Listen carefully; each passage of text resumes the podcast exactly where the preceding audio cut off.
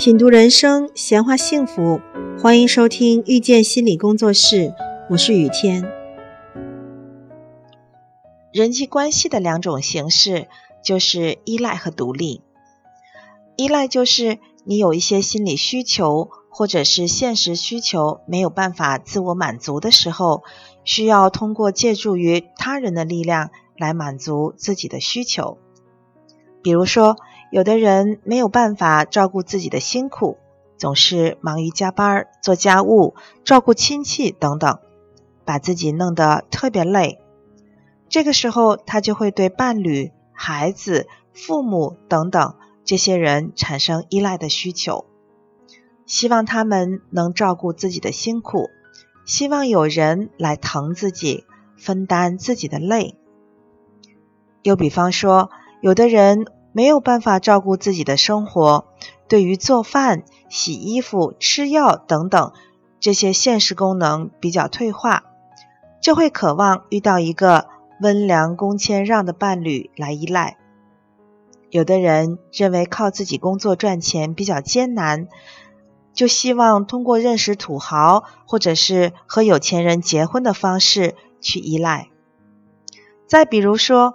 有的人独自没有办法完成某个工作项目，然后就通过寻求他人合作这样的方式来完成，这也是一种依赖。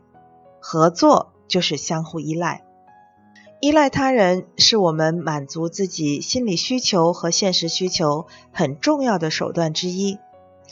它弥补了我们自身的软弱、局限和无能，让我们的人生。更加完整和滋养，而独立的意思刚刚好与它相反。独立是我们通过自身努力满足自己的心理需求和现实需求。比方说，在所有人都看不起自己的时候，给自己鼓励；在所有人都不理自己的时候，能做自己喜欢的事，陪自己玩儿。在经济能力跟不上自己欲望的时候，能自己通过努力工作获得财富，满足欲望。而两个人之所以能产生关系，就得益于独立与依赖的综合结果。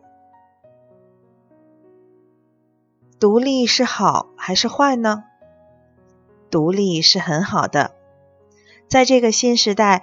越来越多的人开始歌颂独立，实际上也是如此。结婚率越来越低，离婚率越来越高，人们对于婚姻的需求越来越小。越来越多的人发出了这样的疑问：我为什么要结婚？房子我可以自己买，马桶我可以自己修，饭我可以自己做。钱我可以自己赚，除了孩子不能自己生，我还有什么不能自己做呢？为什么还要找一个人给自己添堵呢？独立的优点的确特别多，最大的优点就是安全感。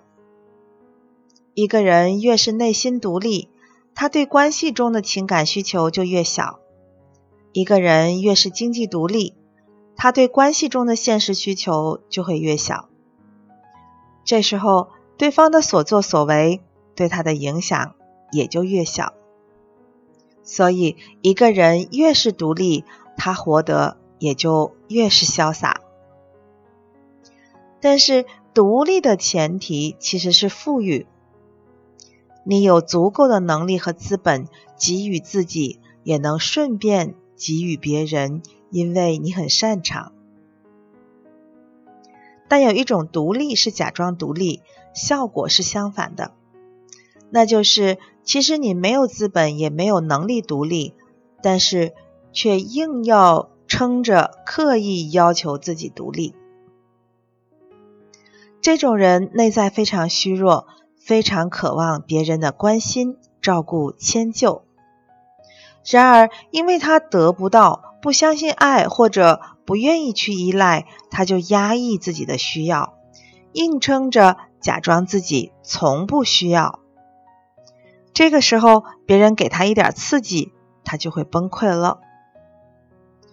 一个人明明没有办法照顾好自己的内心，还要假装无所谓；明明没有那么大的能力过上自己想要的生活，还要假装活得很好。假装的独立就会让他非常累。硬撑起来的独立不是真正的独立，这本身就是不可持续的、不现实的。然而，独立的坏处就是孤独。那一刻，你只跟自己有关系，无法跟别人产生关系。你的世界里只有你和你的事儿，没有他人。最安全的关系，一定也是最孤独的。不产生依赖，也就不会被抛弃。感谢收听遇见心理工作室，我是雨天。